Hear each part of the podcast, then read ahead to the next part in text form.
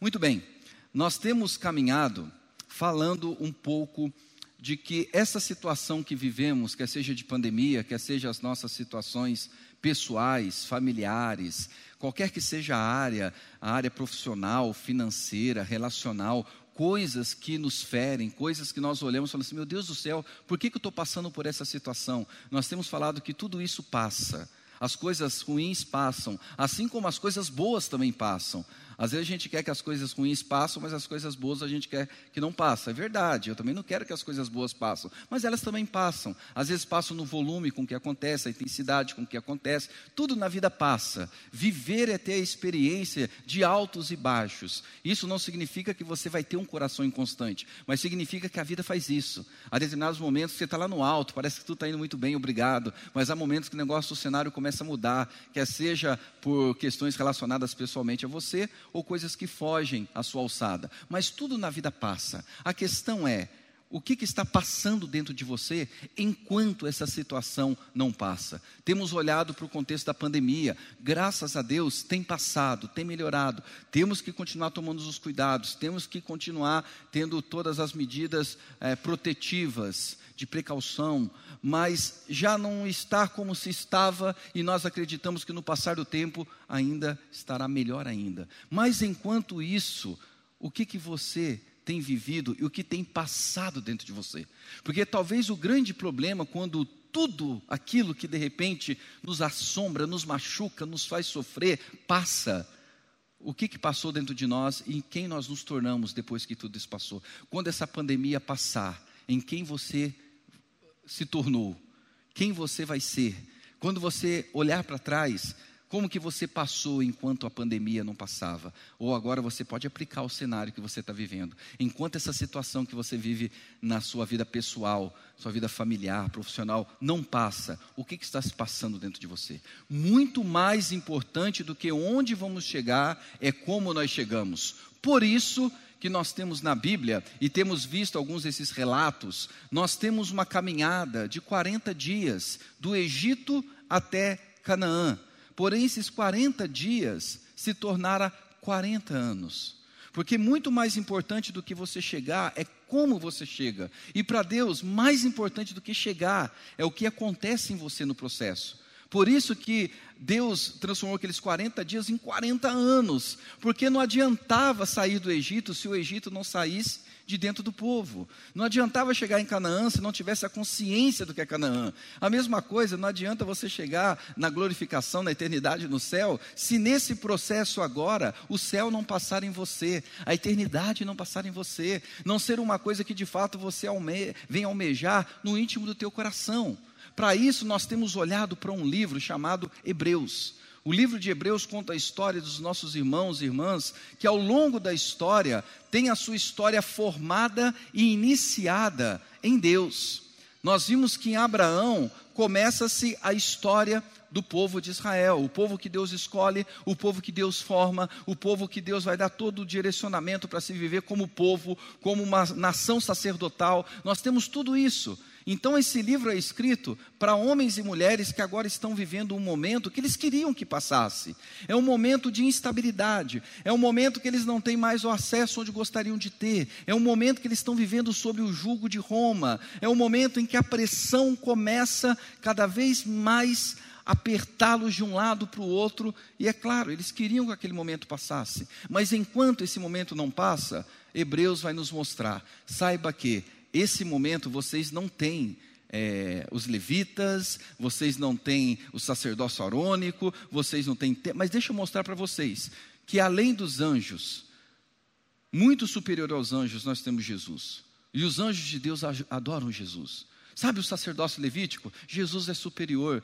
Sabe Moisés, o grande legislador? Jesus é superior. O livro de Hebreus vai dizer assim: vocês, mesmo vivendo esse momento agora, que vocês querem que passe, mesmo vivendo essa pressão, vocês têm o que é mais precioso para se ter, algo que é superior a qualquer realidade ambicionada, desejada no coração do ser humano. Vocês têm Jesus. Aí ele vai dizer, na primeira mensagem que eu falei com vocês: por isso, não deixem de congregar como é o costume de alguns e vai dizer assim: exortem uns aos outros, admoestem uns aos outros, chama atenção com muito amor. Fale para algumas pessoas: por que, que você não tem congregado? O que está acontecendo no teu coração que você não tem desfrutado e vivido o princípio da coinonia, da comunhão? Não criem o costume de não congregar, como é o costume de alguns. Detalhe: quem não congrega tem alguma coisa errada. Não existe possibilidade de viver uma fé saudável quando se pode congregar e não se congrega. Uma coisa é quando alguma coisa nos impede de, de congregar. Aí está tudo bem. Momentos na história, o povo de Deus não podia congregar. Há momentos na sua história que você não pode congregar. Talvez por questões de saúde, enfim, por N questões. Mas poder e não se, e não se congrega, há uma demonstração da importância. Aí ele vai dizer: porque o dia de Cristo se aproxima, o grande dia vem. Para isso, vivam congregados. Aí olhamos Hebreus 12, que fala a respeito de uma nuvem de testemunhas que estão nos rodear. A pergunta é: quem são essas testemunhas que nos rodeiam? Aí ele apresenta o capítulo anterior, ou apresentou o capítulo anterior, que nós chamamos de Galeria dos Heróis da Fé. Assim como esses irmãos e irmãs viveram momentos difíceis, mas se posicionaram na sua geração, agora nós temos esse testemunho para nos dizer: e vocês? Vocês vão passar por esse momento testemunhando glorificando. Aí ele vai dizer: você precisa se desembaraçar de algumas coisas. A tua vida está embaraçada. Hebreus capítulo 12. Está embaraçada com alguns pesos, está embaraçada com alguns pecados. Olhe para Cristo. Cristo abriu mão de alguns prazeres em função da glória que ele estava prometida. Aí vimos alguns personagens. Esses personagens que vão ser apresentados e nós fomos caminhando. Falamos de Abraão, aquele que sai de uma terra e vai para uma outra terra, caminhando para Canaã. Depois vimos José, que sai de Canaã, não por sua vontade, mas é levado ao Egito. Agora a gente vai ver um outro personagem, um personagem que ocupa um dos principais lugares na história desses hebreus e também ocupa um lugar muito especial na nossa história cristã, que é a história de Moisés. Para isso, por favor, abra a sua Bíblia ou acompanhe o aplicativo, no aplicativo ou na projeção, Hebreus capítulo 11. Estou falando muito rápido, está dando para entender? Que eu dei uma aceleradinha aqui, coloquei na velocidade 1 do WhatsApp. Isso aí foi uma benção, né? Ajuda a gente. Tem gente que fala bem devagarzinho, você põe no 2, é uma beleza. Você entende a mensagem, mas vai rapidinho. Mas se você colocar o meu no 1, você não entende nada. Hebreus capítulo 11.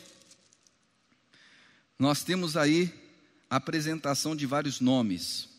Já falei para vocês, temos que tomar cuidado com essa expressão heróis da fé, pelo que se pensa de herói hoje, tá? Hebreus 11, versículo 23.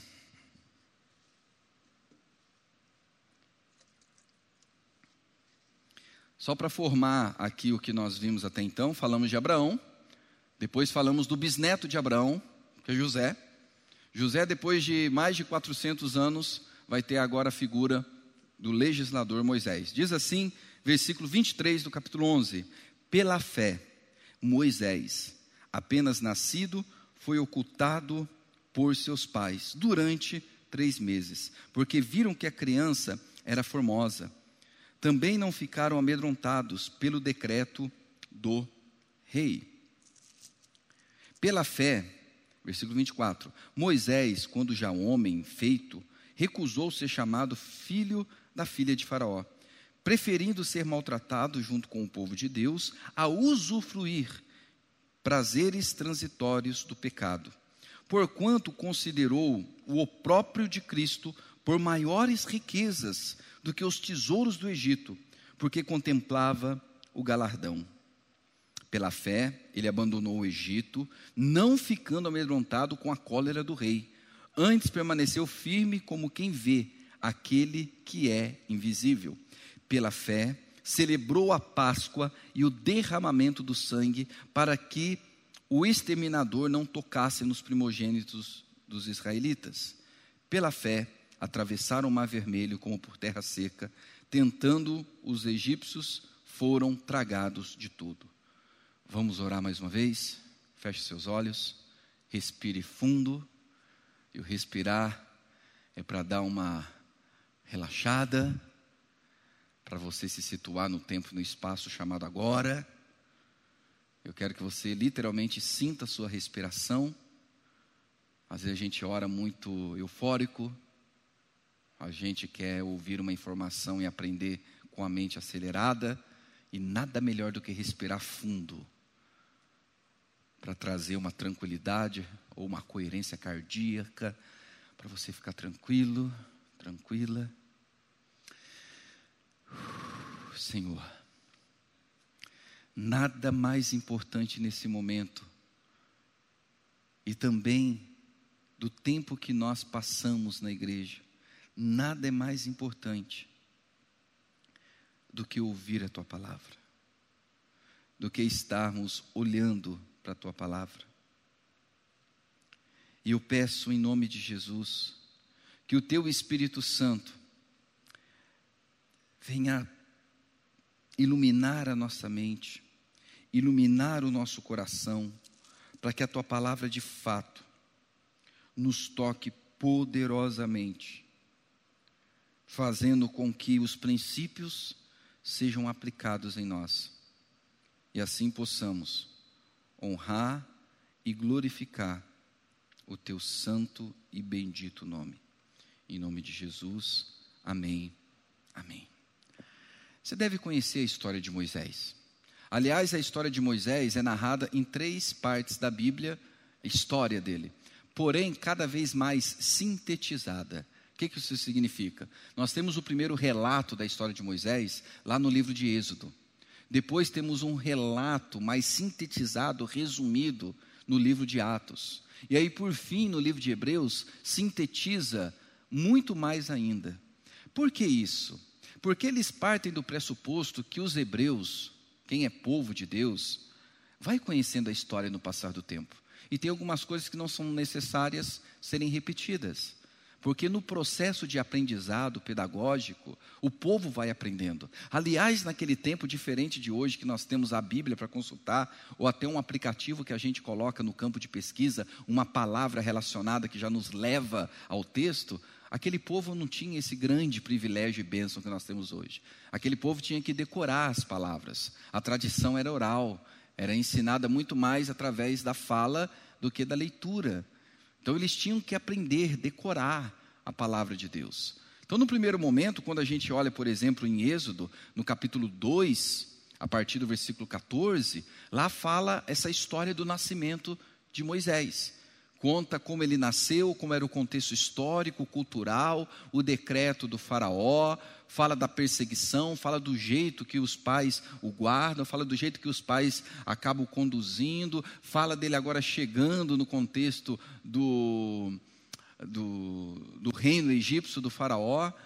Vai falando um pouco mais detalhado. Para você ter uma ideia, são 349 versículos, versos, para contar a história de Moisés. Aí nós temos no livro de Atos, capítulo 7, já do versículo 20 ao 34, quando Estevão começa a fazer aquele sermão extenso, maior do que os meus, ele pega toda a história e vai contando. Já Estevão reduz, sintetiza, porque ele parte do pressuposto que os seus ouvintes sabem dessa história. Aí em Atos vão ser usados 15 versículos, 15 versos, para falar da história de Moisés. Aí nós temos Hebreus, Hebreus ainda vai sintetizar mais ainda, e apenas seis versos. Já nesse tipo de construção bíblica, mais de 300, depois 15, depois 6, mostra que a história está cada vez mais solidificada, gravada na mente dos seus ouvintes. Logo nessa estrutura escriturística, nós aprendemos algo importantíssimo. No passar do tempo, você tem que saber cada vez mais a palavra de Deus na sua mente, no seu coração. Você tem que conhecer cada vez mais as histórias bíblicas.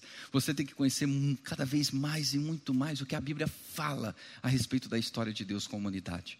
E aí a pergunta simples, que eu não quero causar em você nenhuma culpa, nenhum peso, mas um confronto em amor. No passar do tempo, você tem aprendido mais e mais da palavra de Deus? Ou você está estagnado na história? Ou você é alguém que já parou de aprender? Ou se dedica muito mais ao aprendizado, ao conhecimento de outras coisas, do que a respeito da palavra de Deus? Perceba, não é errado você conhecer outras coisas, mas se de repente você conhece cada vez mais outras coisas e conhece menos, ou não conhece mais a respeito da palavra, você não entendeu a dimensão dessa vida. Como uma das séries das mensagens que nós falamos, que somos peregrinos, estrangeiros, estamos de passagem nessa história. E aquilo que vai compor a eternidade, nós temos menosprezado ou desprezado naqui no agora. Talvez existam alguns assuntos que basta trazer um conceito para você, que por trás você já sabe todo o conteúdo daquele conceito. Basta um termo e automaticamente a tua mente já processa todo um conteúdo a respeito daquele termo. Não é assim que funciona na, nos processos sistemáticos do aprendizado? Né? Um termo já traz consigo todo um conteúdo, um pressuposto. E talvez você está ficando cada vez mais fera em outras questões relacionadas aos seus termos e conteúdos. Mas quando se fala a respeito da Bíblia, hum, você está bem cru, você está bem parado no tempo. Você está bem estagnado, você não está evoluindo.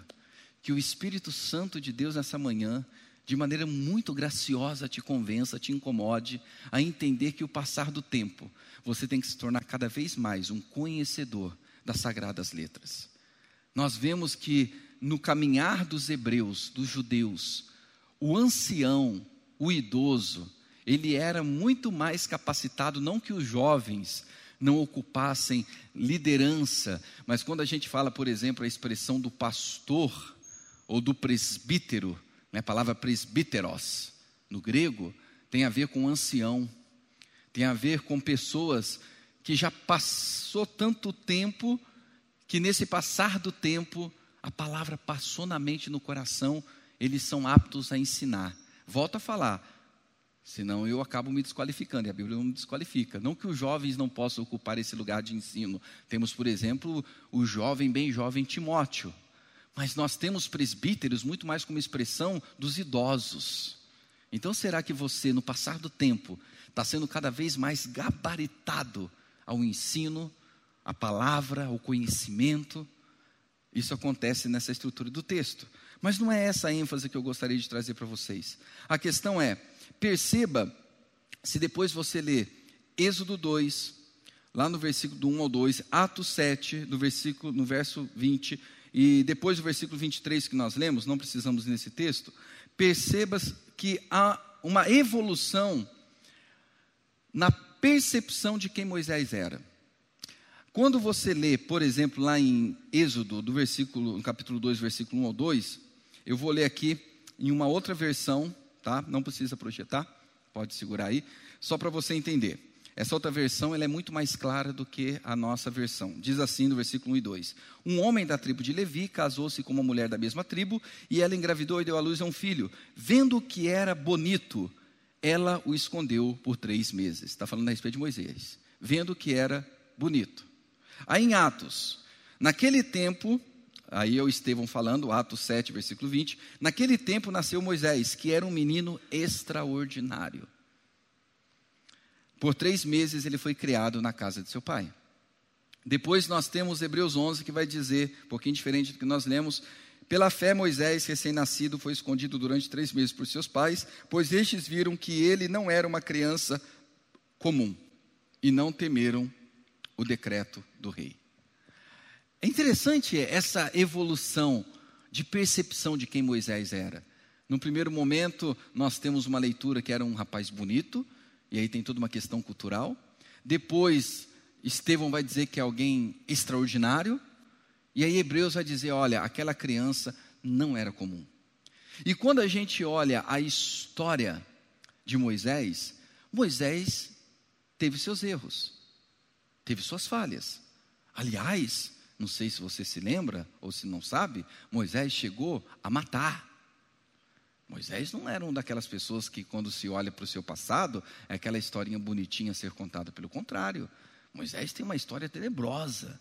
A vida dele vai ser revolucionada. Né? Ele passa 40 anos, praticamente agora, foragido por causa desse contexto. São 40 anos no Egito, aí depois ele acaba matando egípcios por causa desse contexto de ver um contemporâneo seu ser espancado, agora ele passa 40 anos foragido, 40 anos no deserto. Quando Deus o encontra, e ele é encontrado por Deus na revelação ali da sarça ardente, Moisés agora passa 40 anos guiando o povo rumo a Canaã. 40, 40, 40. Esse é o tempo da vida de Moisés. Não vou entrar em detalhes a respeito da simbologia numérica, né? 40, 40, 40. 40 dias, 40 anos. Mas a questão é: esse Moisés vai sendo visto sobre outras perspectivas. No primeiro momento, é uma criança bonita. Depois, percebe-se que era algo extraordinário. Era alguém que você olhava e percebia que tinha um chamado, tinha algo em comum na vida dele. E por fim, Hebreus vai falar, realmente, aquela criança era uma criança muito diferenciada. Em nenhum momento está dizendo que era um herói. Em nenhum momento está dizendo que foi dotado de superpoderes. Mas essa percepção que ele era uma criança diferente.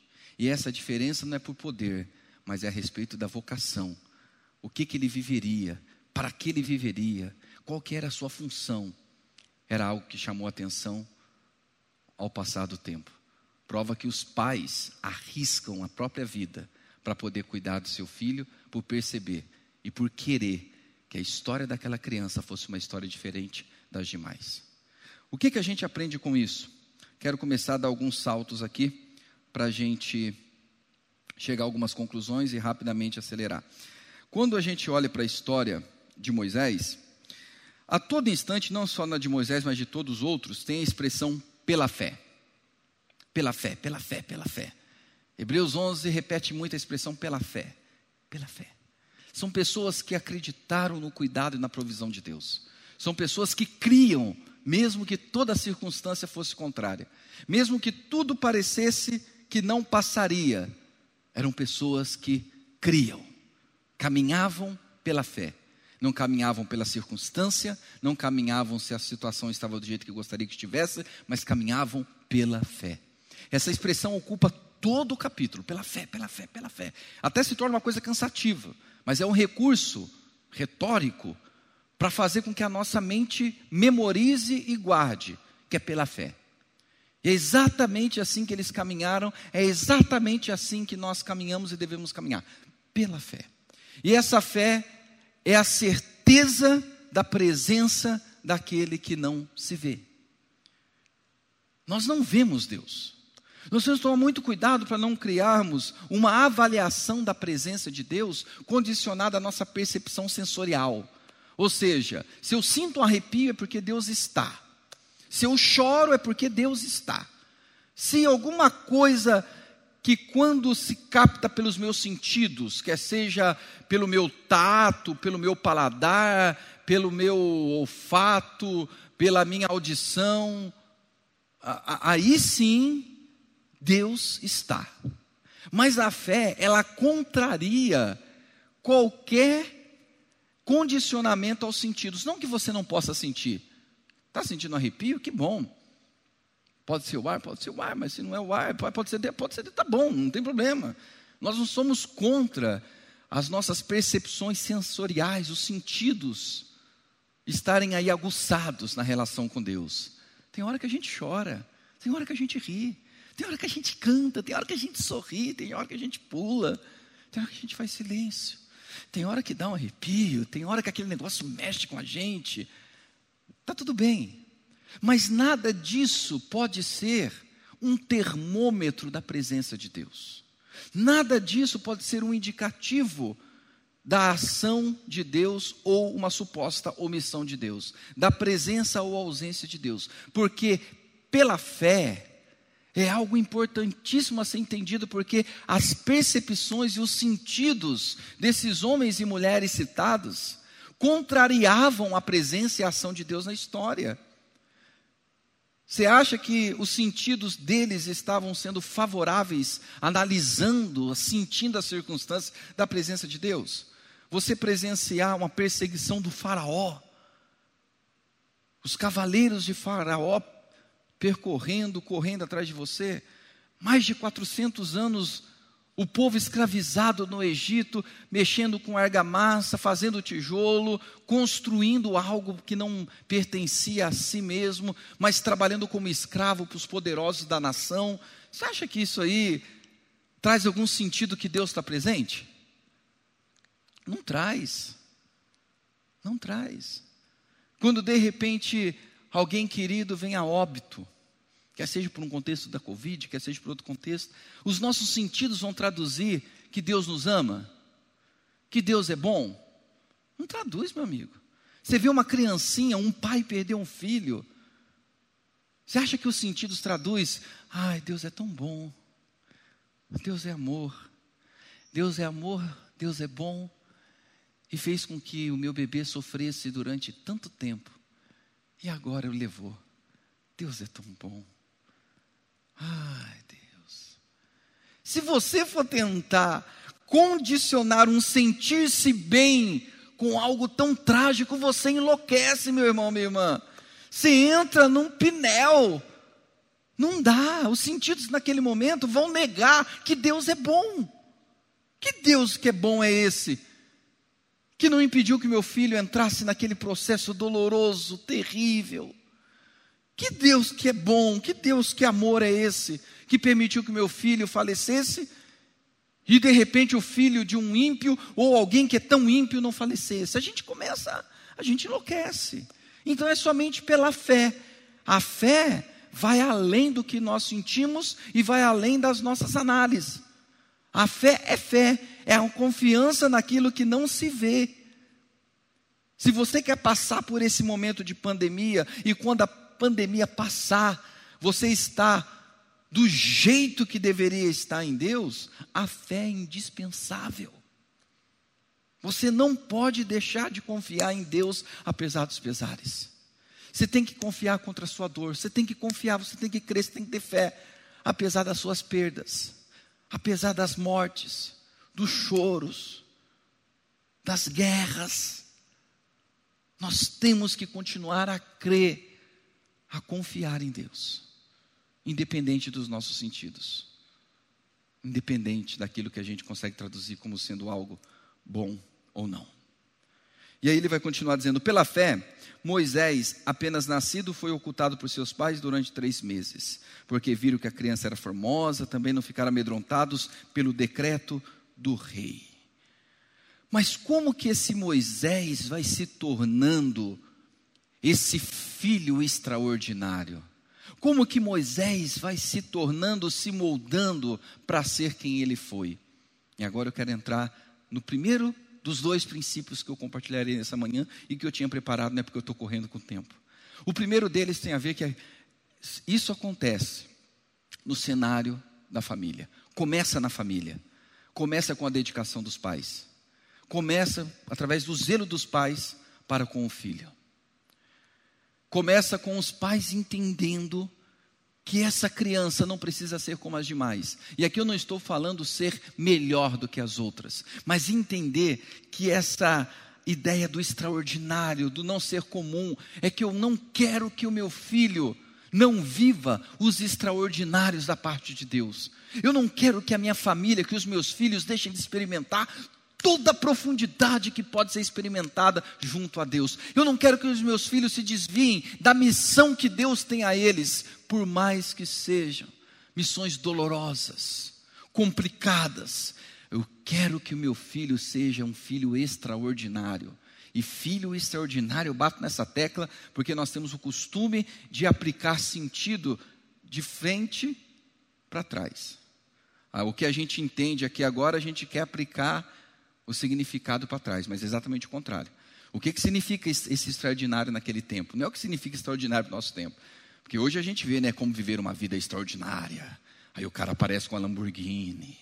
O cara vai aparece naquela praia, sei lá, em, nos cancuns da vida. O cara aparece comendo nos melhores restaurantes, tem uma câmera aqui.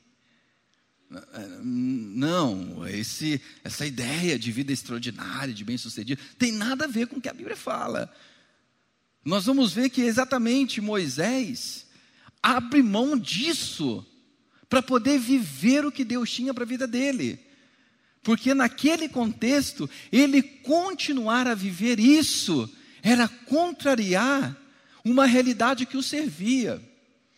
Eu comecei a assistir um seriado, é um seriado forte, nem sei o termo ainda, mas é um seriado que se passa no século XIX, em Nova York, que mostra assim uma discrepância muito grande entre rico e pobre. É, traduzindo é o alienista, em inglês é the alien, uma coisa assim. E esse alienista na época era uma profissão, eram homens e mulheres que tratavam de pessoas que tinham uma, um distúrbio mental. Todos no século XIX que tinham um certo distúrbio mental, era dito que essa pessoa estava alienada da sua identidade. Então, tem os alienistas, que seriam os que ajudam. E é um processo de crime. Eles vão tentar descobrir esses alienistas, ou alienista, com a sua equipe, descobrir quem é um assassino que está matando crianças naquele século XIX. E quando você começa a ver a leitura do que havia no século XIX, eu comecei a assistir, eu chorei várias vezes porque por fim as crianças, os, os imigrantes, as crianças viviam assim numa situação deplorável.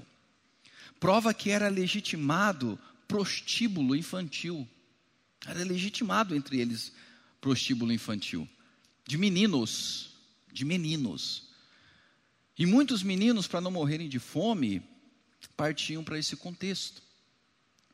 Ao passo que outros viviam uma vida assim, de muito luxo, mas muito luxo. Era o cara que passava com roupas, aquela cartola, aquela coisa maravilhosa. Aí ele olhava para o lado e via três crianças. É, é, chocante o negócio, chocante mesmo. Mas três crianças ali num buraco, num espacinho, abraçado, tremendo de frio, porque estava chovendo. E ele com roupa de ele olha, e aí ele entra num lugar, porque ali está tendo um jantar beneficente contra o crime infantil. Porque tinha um assassino matando essas crianças que eram prostitutos infantis. E você vai olhando para aquilo, e o que me chama a atenção é como a consciência, não tem nada de Deus aparentemente dentro do seriado, mas como a consciência, por exemplo, do principal personagem, que é o alienista, vai mudando com aquilo.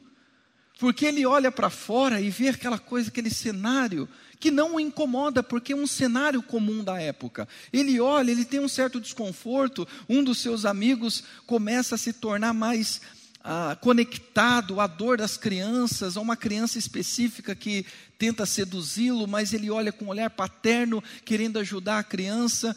E no passar do tempo, aquele que era mais frio, e depois explica porque ele era tão frio assim, vai mudando aos poucos, só que ele percebe que dentro da casa dele havia esse regime instaurado de maneira subversiva, fazendo pessoas escravas dentro daquele contexto. E para ele escravizar era uma expressão de de cuidado maior do que acontecia lá fora. Até dando um spoiler, até que chega uma hora bem avançada na primeira temporada, que pela primeira vez ele olha e fala assim para uma das servas que ele sempre tratou aparentemente muito bem, comparado com que as mulheres eram, eram tratadas fora. Ele fala: Você quer se assentar à mesa para comer comigo? Para almoçar comigo? Ele convida aquela escrava para sentar à mesa para participar de uma refeição, depois de décadas. E ela vai ela acha aquilo muito estranho, mas ela se alegra com aquilo. E ela fica lá no outro lado da mesa, ela, e ele fala: Não, fica aqui perto de mim. E ela fica, e aquilo para ela é o momento mais lindo que poderia se ter.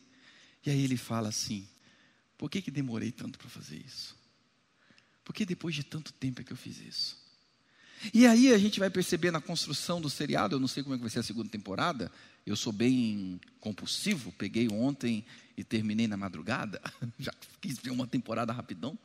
Não sei como é que vai ser na segunda, mas eu percebo que esses personagens, eles vão meio que abrindo mão de alguns preconceitos, abrindo mão de alguns da moral, porque aquele rapaz ser visto com uma criança que era prostituto era visto da pior maneira possível, ou achavam que ele seria mais um cliente daquela criança. E ele se aproxima da criança no outro sentido, falando assim: é possível você ter uma outra história, é possível você ter outra vida, e eu quero te ajudar a ter outra vida. Mas isso era mal visto pela sociedade, era incompreensível pela sociedade.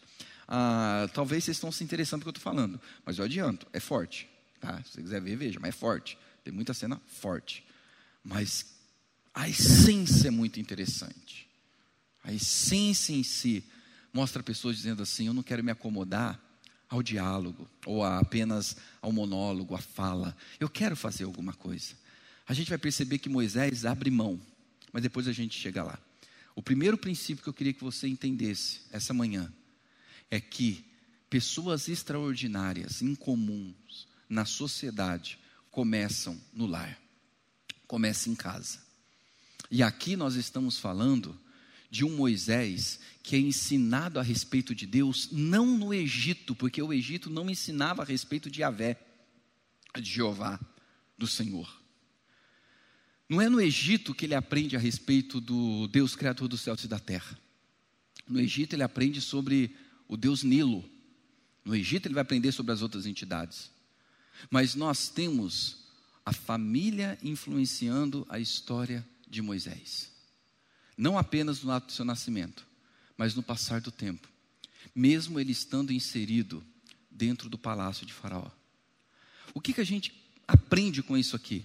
É que pessoas extraordinárias, pessoas que levam uma vida diferente das demais, são pessoas que tiveram uma estrutura familiar, que tiveram no leito familiar um cuidado, atencioso de pais para com seus filhos. Deixa eu abrir um adendo aqui, um parênteses, uma nota de rodapé para os mais atualizados.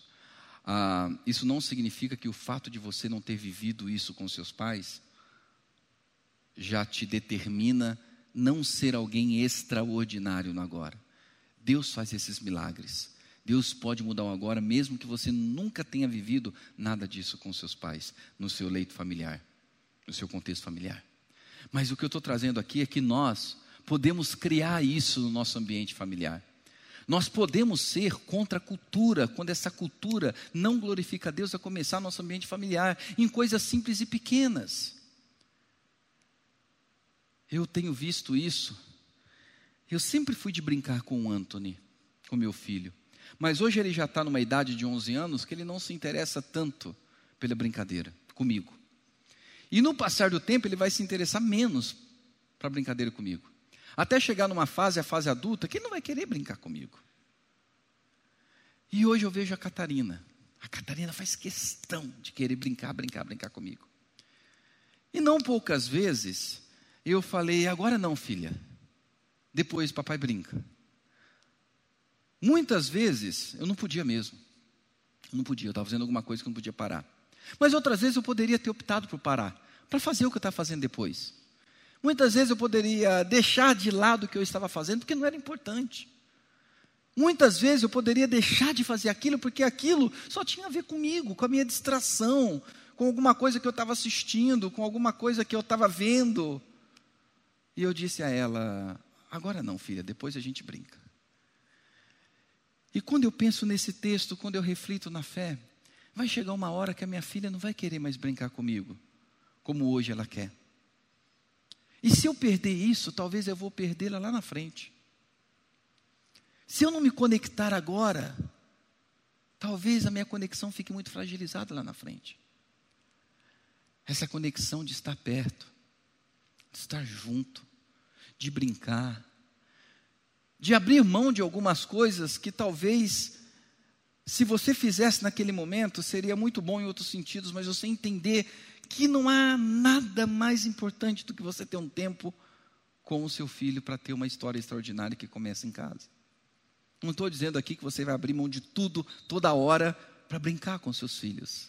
Mas tem hora que você vai ter que olhar e falar assim: eu posso deixar para depois, para estar com eles agora. Eu posso fazer isso depois. Ou quer saber de uma coisa? Nesse momento, se necessário for sacrificar algumas coisas, eu vou sacrificar para poder estar com ele, estar com ela. E só que isso aqui a gente há muito cuidado, porque nós percebemos um Moisés que vai sendo cuidado tendo um coração alimentado na fé. Porque às vezes a nossa dedicação para com os nossos filhos está no âmbito profissional. A gente pode até formar filhos extraordinários dentro do contexto social. Os nossos filhos serem melhores em notas, em profissão, em nos seus afazeres. Isso é legal. Mas a pergunta é: esses filhos estão sendo tão extraordinários quanto na fé, na espiritualidade, na relação com Deus? Porque a nossa geração é convencida que nós temos que preparar os nossos filhos para um mundo competitivo, e realmente o mundo é muito competitivo. A gente tem que, de uma certa maneira, preparar os nossos filhos, não no sentido da competição, mas ensinar aos nossos filhos até mesmo perder mesmo quando eles não quiserem competir. Há momentos que eles vão perder. Há momentos que talvez por não entrarem numa competição desonesta, eles vão perder. E desde pequeno é importante entender que a vida é feita também dessas perdas. E está tudo bem. Que nem sempre vai ganhar, que nem sempre vai ter a melhor nota. Pegando o exemplo da Catarina, desde pequeno, é muito engraçado como eu acho que qualquer criança é assim, o Toninho não era tanto, mas ela é. A questão do 10. Ela, papai, tirei 10, tirei 10. Ou brincando, ou na aulinha dela, se ela fazia a tarefinha, 10, 10. E agora, de maneira assustadora, com toda pandemia, com todo o sistema educacional nosso, ela está na segunda série. Eu briguei, fiz de tudo para segurá-la, porque ela não teve nem o, o, vamos usar esse termo, pré. De repente já foi lançada na primeira, na metade, já passou para a segunda. Eu sei que outros pais também estão passando por esse dilema, mas imagina eu que tenho uma criança que tem necessidades especiais, que luta com essa questão cognitiva, de repente está na segunda série, que já tem prova, já tem prova. E agora eu estou trabalhando a mentalidade da minha filha para perder, para tirar, não 10. Aí agora de início ainda tem um pouquinho da brincadeira, fala, papai, tirei 10. Falei, filha, mas sabia que pode acontecer tirar zero? Ela, não, que nota ruim. Eu falei, mas pode acontecer tirar zero. Pode acontecer tirar um. Pode acontecer tirar dois. Pode acontecer tirar três, quatro, cinco, seis, sete. Ai, eu espero que você tire sempre as melhores notas. Mas nem sempre a melhor nota vai ser dez, filha. Porque eu sei que a hora que for o peca para capar, ela vai ter muita dificuldade para tirar dez. E aí, esses dias, ela entrou, eu fui buscar ela na escola, coloquei na cadeirinha, ela com a cara meio emburrada. Falei, a filha, sempre converso com ela, como é que foi seu dia? O que aconteceu de legal na escola? Tirei sete. E fez um bico. Falei, nossa, que legal, sete é uma nota boa. Tem que ter tirado dez. Aí aquela oportunidade de falar, filha, não é assim. Então, uma coisa é a gente se preparar para isso que tem que sim ter esse preparo. Mas será que a Catarina está se tornando uma criança de Deus para ser uma criança extraordinária? Será que o Anthony vai se tornar uma criança extraordinária? Não profissionalmente falando, se tornar ótimo, e eu quero que se torne, mas principalmente na fé. Será que o meu filho, minha filha serão condutores de uma geração rumo à glória de Deus, como Moisés foi, conduzindo uma geração entre os trancos e barrancos rumo a Canaã? Será que o meu filho, a minha filha, serão aqueles que ouvirão a Deus e terão o compromisso de traduzir a voz de Deus ao coração de outras pessoas? Será que os meus filhos serão aqueles que vão se aproximar e serem referenciais de Deus para outras pessoas. Porque Moisés foi extraordinário não pelo intelecto recebido ou pelo conhecimento, o academicismo, a inteligência que se tinha dentro dos palácios de Faraó.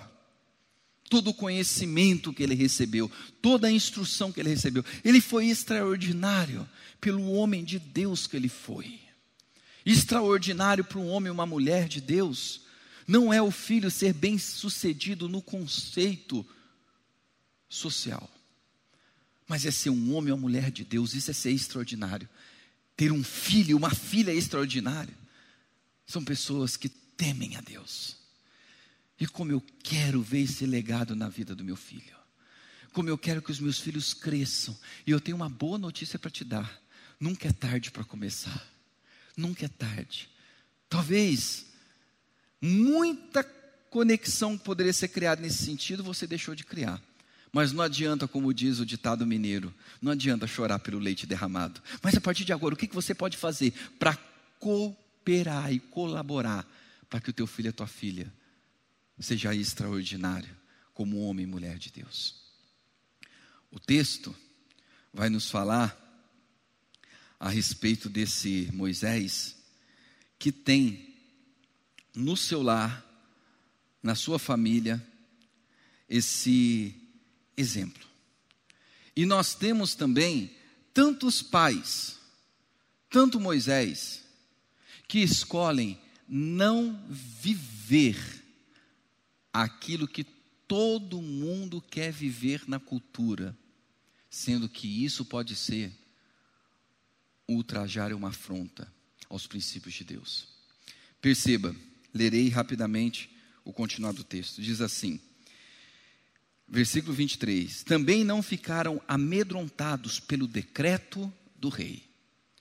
O rei havia decretado e desobedecer o rei era passividade de morte, era passível de morte, de condenação.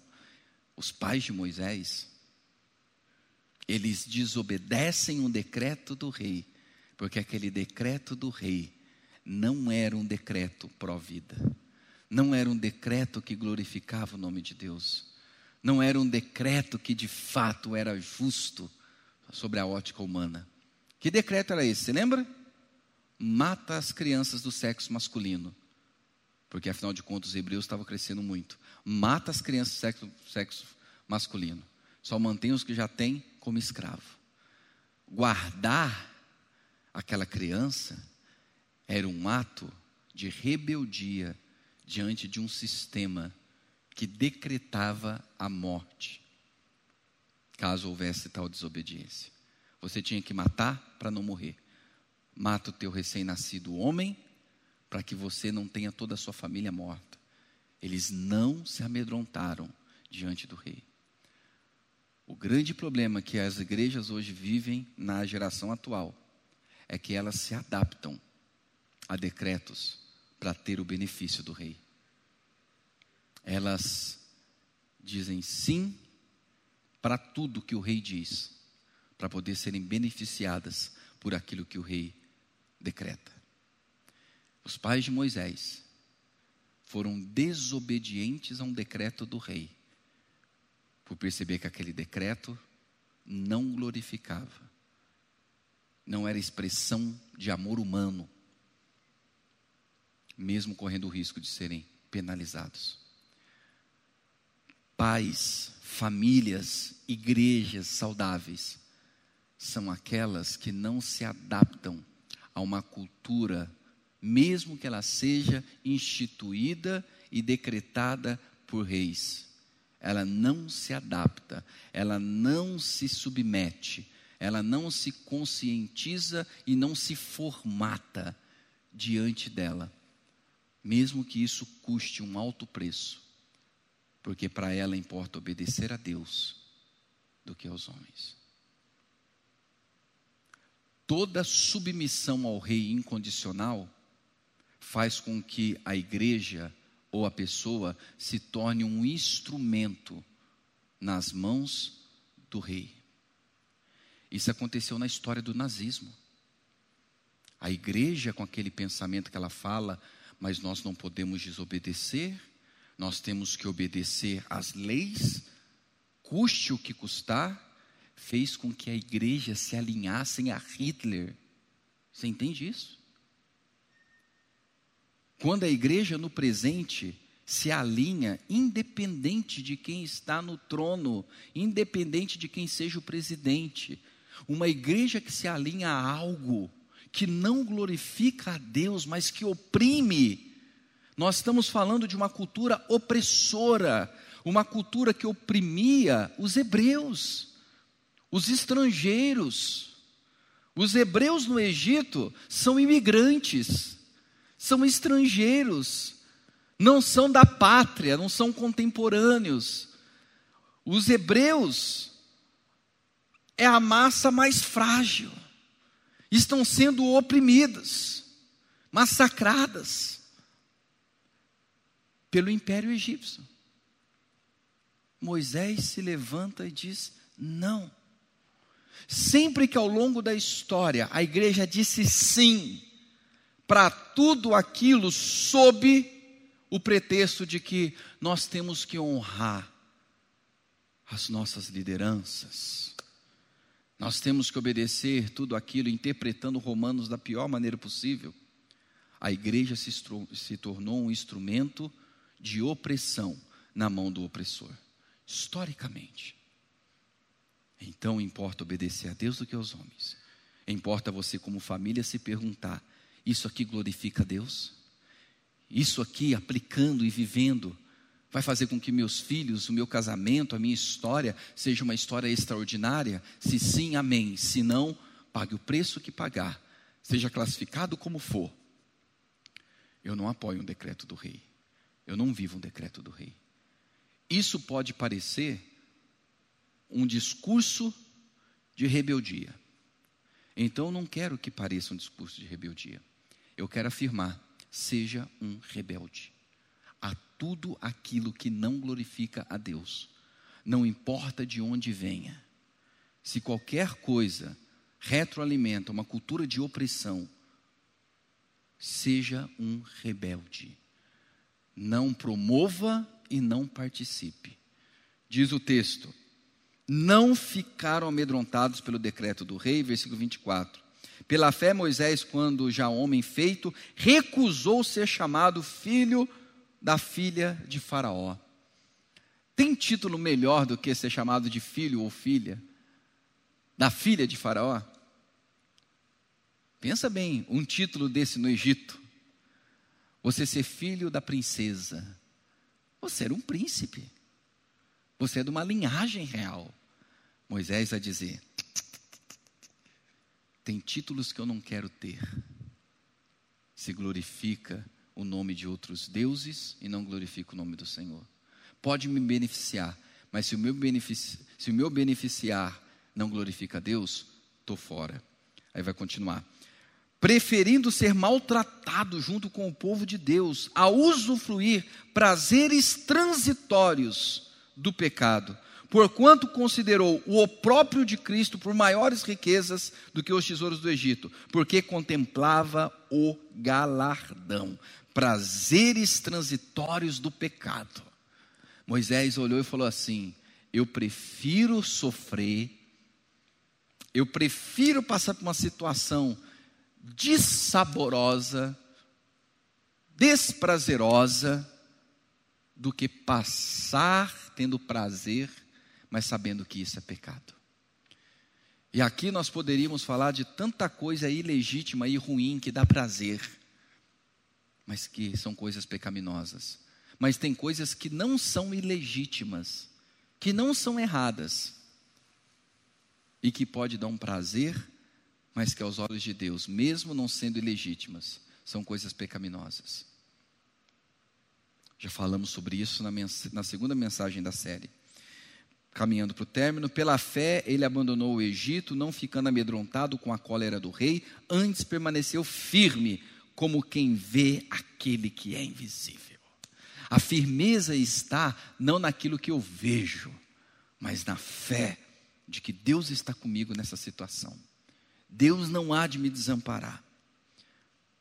Pela fé, versículo 28. Celebrou a Páscoa e o derramamento do sangue para que o exterminador não tocasse nos primogênitos dos israelitas. Pela fé, mesmo sem saber o resultado, pela fé, Moisés celebrou. Celebrou a Páscoa, celebrou o livramento, celebrou que os primogênitos dos hebreus não morreriam no Egito. Já tinha acontecido o livramento?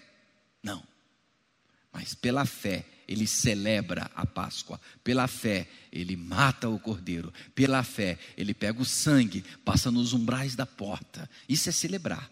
Mesmo não vendo o resultado, se faz, se celebra. Porque nós não caminhamos por resultados. O resultado é uma consequência que a gente entrega na mão de Deus. A questão é o processo. E Moisés vai celebrando. Vai celebrando. Não fique angustiado pelo que há de acontecer em termos de, de resultado. Deixa o resultado na mão de Deus. Vai celebrando o processo, vai se apaixonando pelo processo, vai fazendo o melhor no processo, vai pela fé caminhando no processo. O resultado, deixe nas mãos de Deus e descanse com o resultado. O que vier, veio. A questão é o processo. Celebre, faça, entregue o resultado para Deus. Por fim, pela fé atravessaram o mar vermelho como terra seca tentando os egípcios, foram tragados de todo. Eu gosto desse último versículo porque ele fala que pela fé nós experimentamos de coisas extraordinárias, porque nós escolhemos ser extraordinários na vida. Sabe quem experimenta de coisas extraordinárias? Quem tomou uma decisão de ser extraordinário. E ser extraordinário tem a ver com ser um homem e mulher de Deus. Aí você vê coisas extraordinárias. Você vê mar se abrir, você vê o contrariar da física andando sobre as águas. Isso é para pessoas extraordinárias, não super-heróis, não super-heroínas, mas para gente como a gente, para esse Moisés, assassino, mas que não permite que o seu passado o trancafie, o lance num calabouço, mas o encontro com Deus muda completamente a história. E agora, mesmo tendo um passado desse, Moisés se torna uma pessoa extraordinária. Pela decisão que ele tomou e pela influência que recebeu dos seus pais. Duas coisas para a gente terminar: é isso. A influência que podemos exercer e receber no âmbito familiar, que podemos dar. Você, como filho, pode influenciar os seus pais a serem pais extraordinários. Você, como pai, pode influenciar os seus filhos a serem extraordinários. Ser extraordinário é ser um homem ou mulher de Deus. E por fim, para se viver esse extraordinário no dia a dia, temos que estar dispostos a abrir mão de alguns prazeres. Mesmo que o abrir mão traga de sabores, mas se são prazeres relacionados ao pecado, eu quero ver a glória de Deus acontecer. Vamos orar? Feche seus olhos.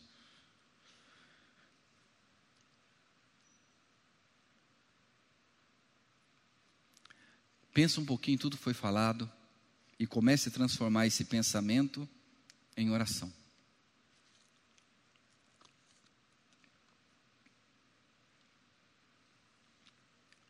Senhor, em nome de Jesus, que essa fé conduza profundamente a alma de cada um. Que os nossos lares sejam lares preparando pessoas extraordinárias para viver histórias extraordinárias. Que no nosso lar, homens e mulheres se tornem homens e mulheres de fé, de Deus. Para que no dia a dia, dispostos a renunciar, experimentem de todo o extraordinário do Senhor. Mesmo que o renunciar seja daquilo que Todos querem, todos buscam, mas não temos compromisso com a cultura secularizada, mundanizada, pecaminosa. Nosso compromisso é com a eternidade. Amém. Amém.